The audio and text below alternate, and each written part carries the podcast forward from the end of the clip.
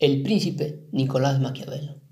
¿Crees que el ser generoso y amable con tus empleados es la mejor forma de ser un buen jefe? ¿Es mejor ser amado o temido por tus empleados? ¿Sabes cuál es la actitud que debes tener para ser un buen líder? Todas estas interrogantes serán analizadas en este capítulo, basándonos en el libro de Nicolás Maquiavelo, El Príncipe. En este libro Nicolás nos expone las ideas cómo gobernar con fundamentos que recopiló a través de la historia y nos son revelados para ser un buen gobernante. Además expone las actitudes que todo buen gobernante debe tener, que es la fuerza del león para combatir contra los obstáculos y la astucia de los zorros para salir de las trampas. Sin más preámbulos, empecemos. Si quieres aprender lo esencial de los libros de motivación, desarrollo personal, empresas, marketing y demás, este es el lugar correcto. Emprendamos juntos esta nueva aventura en donde las estrellas serán los libros, yo seré el mensajero y ustedes serán los que recepcionarán, aprenderán y aplicarán esto a sus vidas.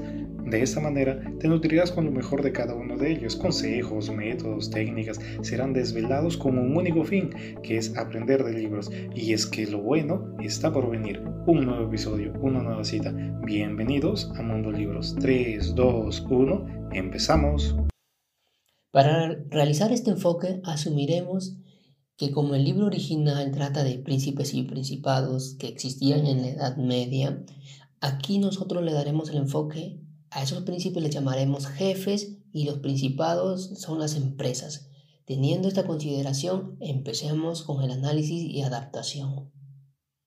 ¿Cómo es que podemos llegar a ser jefes en las empresas? Eh, hay dos maneras. La primera es que seas familia de los dueños y con lo cual automáticamente serás ascendido por ser un sucesor.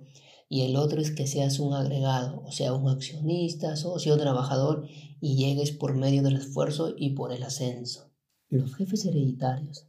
Las personas que llevan por este medio a dirigir una empresa es una de las maneras más fáciles y también de conservar la empresa, ya que basta con no alterar el orden establecido por los anteriores gerentes.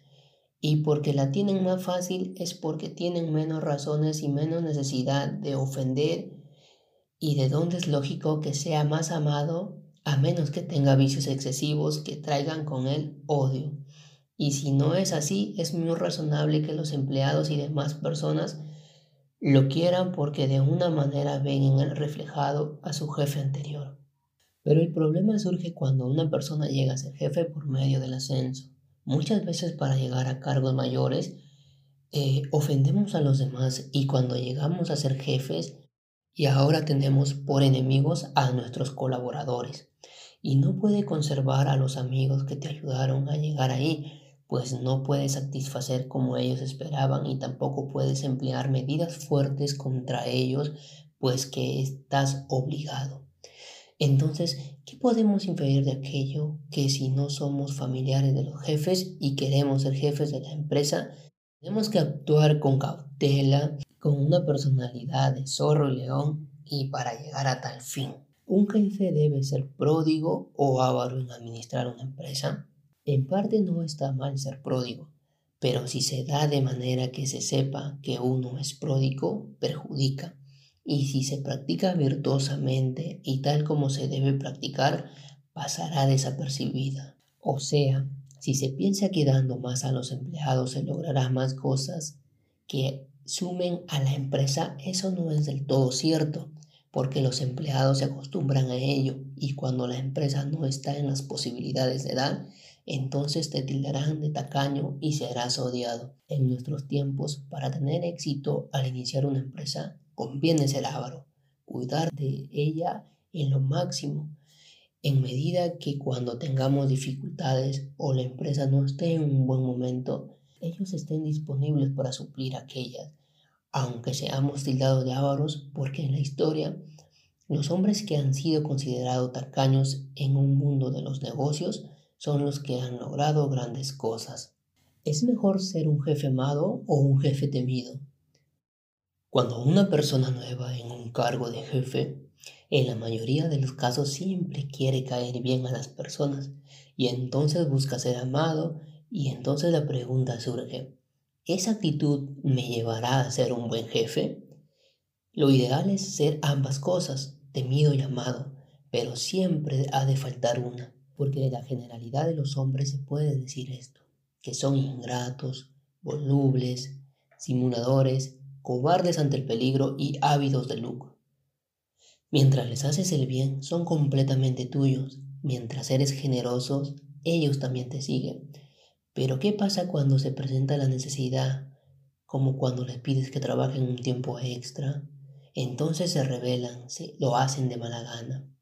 Porque las amistades que se hacen con dinero y no con la altura y la nobleza de las almas son amistades por conveniencia de las cuales no se dispone y cuando se las necesita no se las puede utilizar.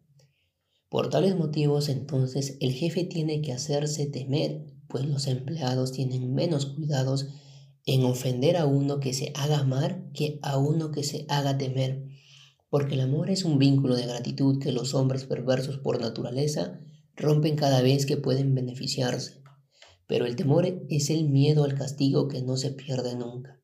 Y todo esto tratando de siempre evitar el odio. Recuerdo en las clases cuando estaba en la universidad, los profesores que trataban con amabilidad a los estudiantes no tenían tanto éxito enseñando e incluso se les llegaba a faltar el respeto. Pero una vez entró un profesor que difundía temor con las notas e incluso nos trataba mal, por ejemplo en las exposiciones, por más que estudiábamos, siempre buscaba el sin razones para hacernos quedar mal ante los demás. Recuerdo que ese curso fue donde nos preocupamos más y estudiamos más por el temor que podamos reprobar la materia o que nos avergüence en público. ¿Cuál es la actitud que un jefe debe mantener? Como Nicolás Maquiavelo dice, que un príncipe tiene que transformarse en un zorro y un león porque el león no sabe protegerse de las trampas, ni el zorro protegerse de los lobos. Hay que ser zorro para conocer las trampas y león para espantar a los lobos. Entonces, esto también aplica en el mundo de los negocios. Cuando hacemos trato, cuando invertimos en nuevas tecnologías, etc. El mostrar solo la faceta del león, eso demuestra que no tenemos experiencia, que nos dejamos engañar fácilmente por las apariencias. Pero sabemos que, lo, que en los negocios no todos son buenos. Hay muchas personas que por vender o negociar no les importa cómo lo hacen. Entonces, al disfrazarnos de lobo, eso nos ayudará a fingir y a disimular. Es necesario que un jefe tenga todas las cualidades mencionadas, pero si no las tiene, al menos tiene que aparentar tenerlas, porque las personas en general juzgan más con los ojos que con las manos. Todos ven lo que parece ser, mas pocos saben lo que es. ¿De qué modo un jefe debe evitar ser despreciado y odiado por los empleados? Un jefe, si bien hemos dicho que debe elegir el temor de sus empleados para mantener el orden y el respeto y no ser muy generoso, también tiene que saber respetar a los suyos y actuar de una manera que vean en él un modelo a seguir, alguien en, a quien admirar. Para eso tiene que ingeniárselas para que sus actos muestren grandeza, valentía, serenidad, fuerza y empeñarse en adquirir autoridad para que nadie piense en engañarlo ni envolverlo con intrigas. Los jefes que conquistan tal autoridad son siempre respetados. ¿Cómo debe comportarse un jefe para ser estimado? El jefe debe ser capaz de ser amigo o enemigo franco es decir, al que, sin temor de ninguna índole, sabe declararse abiertamente en favor de uno y en contra de otro. O sea, si algo no va bien en el actuar de los empleados, tenemos que ser franco al decir las cosas y saber honrar a los empleados que sobresalgan. También el jefe debe reunirse con los empleados en vez en vez para dar pruebas de sencillez, generosidad, sin olvidar ni obstante de su cargo que tiene que no debe faltarle en ninguna ocasión. Y para concluir, este enfoque tratado de una manera eh, adaptar las aseveraciones de Nicolás Maquiavelo que realizó y tales conocimientos que fueron hechos en primera instancia para un príncipe, hemos adaptado en el mundo de las empresas porque sabemos que una empresa es como un imperio que tenemos que gobernar y si bien ya antes se tenía el temor de las guerras, ahora esa parte cambia a las competiciones entre empresas por crecer y ser las mejores. Espero haber contribuido a aumentar tu conocimiento. Mi nombre es Joseph y estamos viéndonos en el próximo capítulo. Muchas gracias. También nos pueden seguir en Facebook donde subimos las frases importantes de los libros, en Spotify, en Apple Podcast, Google Podcast, Evox y diferentes plataformas más. Muchas gracias y nos vemos en el siguiente capítulo.